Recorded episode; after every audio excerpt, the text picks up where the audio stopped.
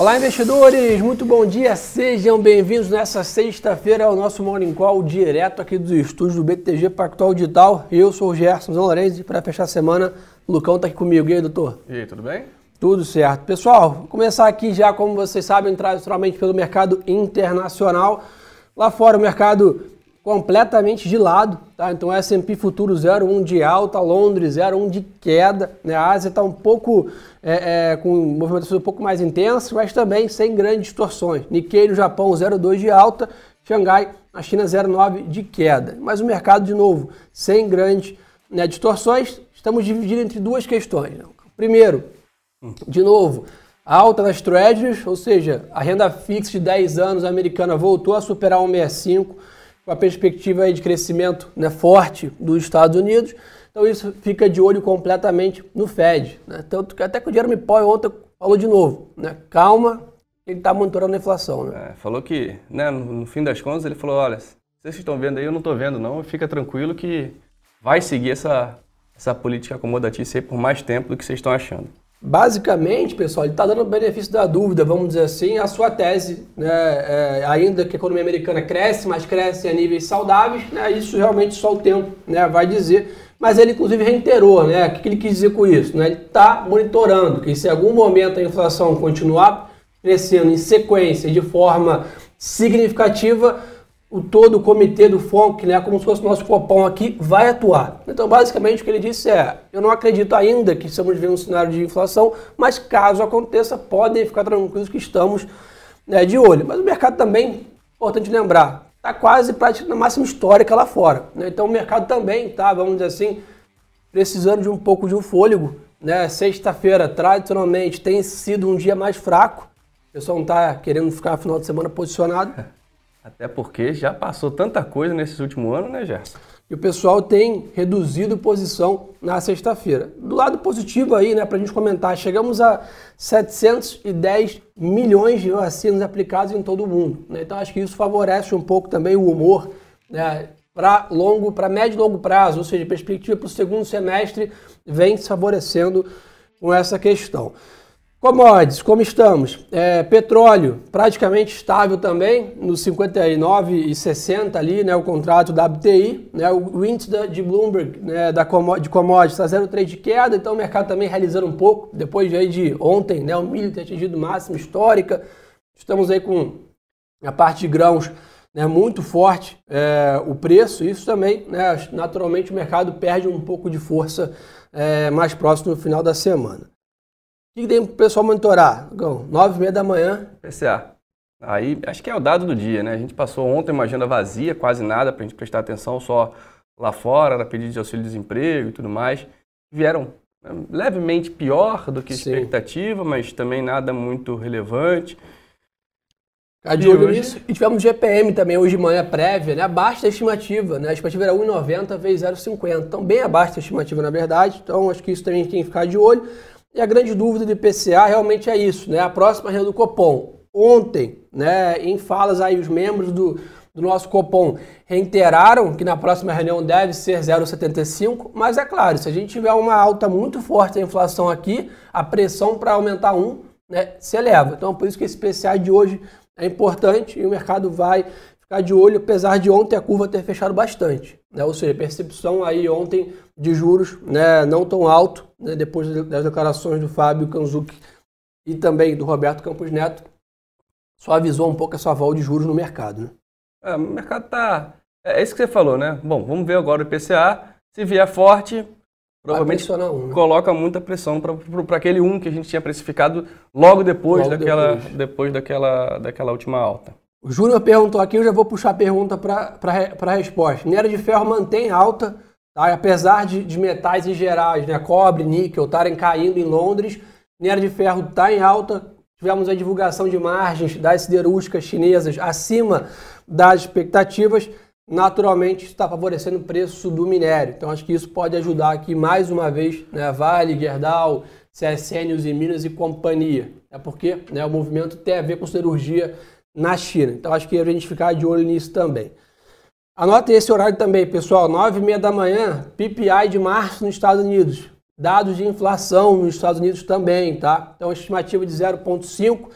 eu acho que o dado pode fornecer muitas pistas sobre essa, essa renda fixa americana. Eu, particularmente, acho que define o mercado hoje lá fora é esse dado. Tá? Então, hoje está lá praticamente de lado o mercado internacional.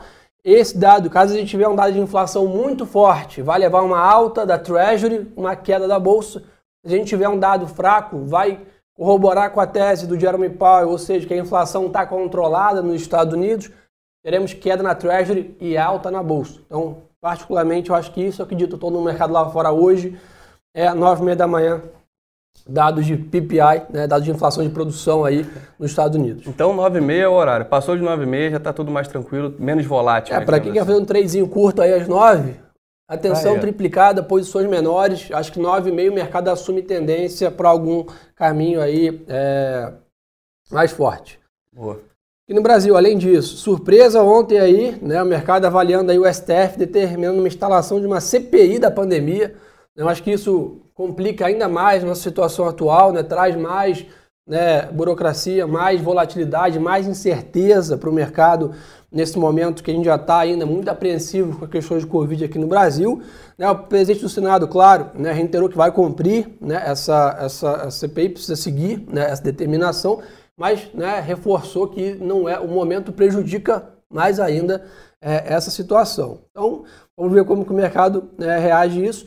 Mas a grande questão atual, pessoal, acho que até o que mais faz preço, acho que CPI, claro, está aqui, né, estamos de olho, o que mais faz preço é esse, essa confusão, esse embrolho em relação ao orçamento. Né? O orçamento 2021 ainda não foi aprovado.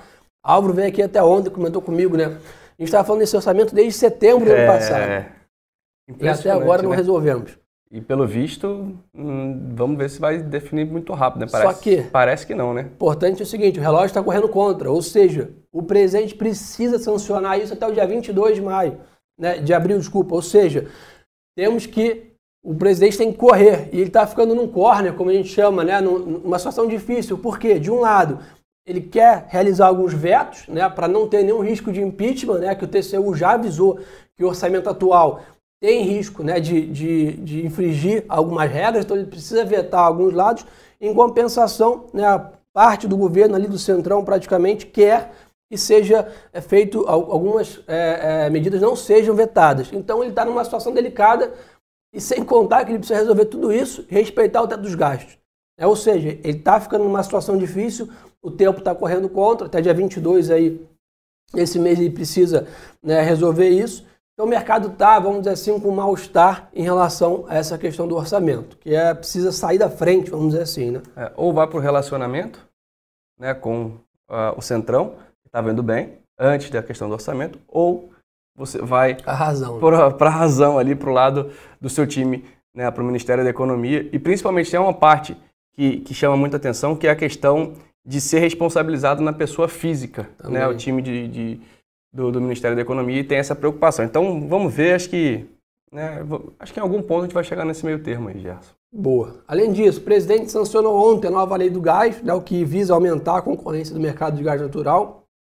Isso também é um ponto importante. Ah, e hoje continua o Infra Week, tá, pessoal? Lembra que a gente comentou com vocês, estamos na semana de leilões de infraestrutura, tivemos um grande sucesso no leilões de, de aeroportos, hoje temos leilões de portos, está né, sendo muito bem recebido pelo mercado, visto como um grande sucesso aí do Ministério de Infraestrutura com Tarcísio. Então, acho que isso pode ajudar bastante aqui nosso mercado mais à frente. É o que eu gosto de falar, né? A pandemia e etc, né? CPI, STF, orçamento, trazem volatilidade, né? O que faz preço para talvez daqui um, dois, três, cinco anos se o Brasil está indo bem ou não, são medidas como essa, né? De infraestrutura, reformas né? e etc. Só para a gente ficar é, de olho nisso também. Vai monitorar também. Temos aí, além disso, é, Paulo Guedes de novo em evento hoje aberto, ou seja, fazendo, né, falando sobre né, inflação e etc. E temos também, né, como já comentei, GPM saiu agora pouco abaixo da estimativa. E ontem eu comentei, Lucão, tá sendo aprovado lá em Brasília para trocar o indexador de aluguéis. Né? Vai deixar de ser GPM para virar IPCA, até para, porque como o Álvaro comentou bem, não faz muito sentido ter um, um, um, índice que tem muita correlação até com o dólar, por exemplo, para ajustar aluguéis aqui no Brasil, né? Pô, nem fala, né? Imagina. 30 e poucos por cento de ajuste. Como é que você paga um aluguel desse? É, dados aqui para vocês, setor de aviação civil que sempre perguntam, tá? A Azul informou que era de 30% praticamente no tráfego né, no primeiro trimestre, redução de 81%, é, de 81 para 76 da taxa de ocupação. Né? Então acho que isso é um ponto é, importante. Já no lado positivo, a IVE, né, a construtora e incorporadora, reportou que os lançamentos do primeiro TRI cresceram mais de 500%. Né? Então acho que o primeiro TRI tentou respirar ali, o segundo TRI sofre um pouco, né, ainda com as questões né, da pandemia. O Brasil segue vacinando aí né, aproximadamente um milhão de pessoas por dia. Né, hoje provavelmente devem ser anunciadas né, datas sobre restrições em São Paulo, Rio de Janeiro, até quando vai, como fica. Né, então há uma grande expectativa em relação a isso, que pode balizar a bolsa também. Claro. Então isso, claro, traz impactos econômicos. A gente está vendo uma, uma, uma, queda na ocupação de leitos da UTI, o que é um ponto positivo, né, aumenta a capacidade de leitos aqui, principalmente na cidade de São Paulo. Então, vamos ver como que o mercado é, monitora em relação a isso. Vamos ver o que a turma quer saber, Lucão? Se até puxar alguma pergunta aí, fica à vontade. É, pá, pá, pá. Dólar para cima hoje, pessoal, o DXY lá fora, né? Tá em alta, 0,3 de alta, o dólar tá batendo nas principais moedas, porque essa renda fixa americana subindo né, praticamente 5 bips, né? Ou seja, lembrando para vocês essa, aquela dinâmica de juros juros americanos mais fortes, dólar mais forte, real mais fraco. Então, basicamente é o que provavelmente vai dar um pouco a abertura hoje, né, Lucas? Ô, Gerson, tem uma, uma questão aqui que o pessoal perguntou muito, tanto hum. na sala, aqui no Morning Call também, a questão dos... Né, muitos, muitos veículos de informação colocaram BTG, V dólar a 6,40. Calma. Ah, não, é. quando você traça um cenário, você tem é, é, pontos ali extremamente otimistas e extremamente pessimistas. São as pontos ali, né? É, o, é o são os extremos. E aí, num caso extremamente, é, é, se tudo desse errado, aí sim seria esses 6,40. Mas o cenário base está nos 5,40, é, muito longe desses 6,40 que, que né, o pessoal coloca ali na matéria para chamar atenção. Né? Sem dúvida, né? tem que entender o que, que é os cenários. Inclusive, a gente gravou né, o podcast ontem aqui com a turma né, de macro, com o Léo, né, ele está comentando sobre os cenários da pandemia, né, de vacinação.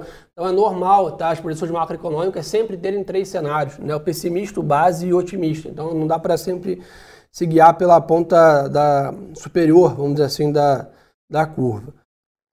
É, o mais pessoal quer saber aqui, bolsa 150 mil pontos final do ano.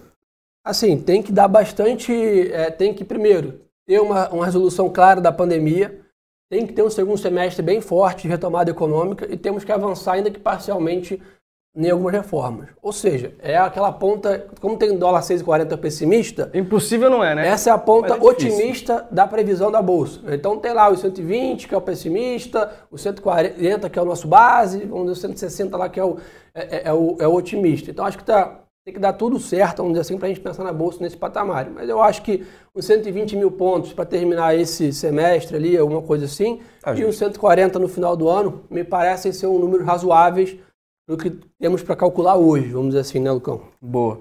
Acho que é mais ou menos isso mesmo. O, o pessoal perguntando aqui do payroll. O payroll foi semana passada, pessoal. Hoje não tem payroll. Boa. O pessoal perguntando da Oi. Continuamos, né? Comprado na Oi, papel vem performando. Está nas carteiras, né? Um ponto importante. Vale também, continuamos. Setor frigorífico andando bem também, o pessoal perguntou aqui JBS, né, etc. Começando a andar. Ontem Magalu surpreendeu, deu um buyback forte, né, acho que 7 de alta, ou 8, se não me engano. Bem forte a performance da Magalu é, também. Impressionante, né? Na parte aqui de mercado de capitais, pessoal, vi, é, é, Viveu e Blau Farmacêutica, né, diária precificação do IPO para dia 14 e 15 de abril, ou seja, o mercado está né, tá esperando um pouco reduzir essa pressão da pandemia para precificar IPO, então vamos ficar, né, faz parte né, dessa dinâmica. Né, a Light Tecnologia precificou o seu IPO a 18 reais por ação, né, então acho que esse é um ponto importante também. Temos outras empresas aí, Caixa Seguridade, outras empresas vindo também para protocolar os seus IPOs, Viter Fertilizante, então acho que esse é um ponto né, importante também. O Banco Modal Mais também né, estão é, é, caminhando para fazer IPO, ou seja, o mercado de capitais está aquecendo os motores, agora naturalmente poucos lançamentos, o mercado ainda preocupado, mas para frente ele parece que o caminho fica mais é, interessante, né? É, vamos ver o que a turma quer saber aqui.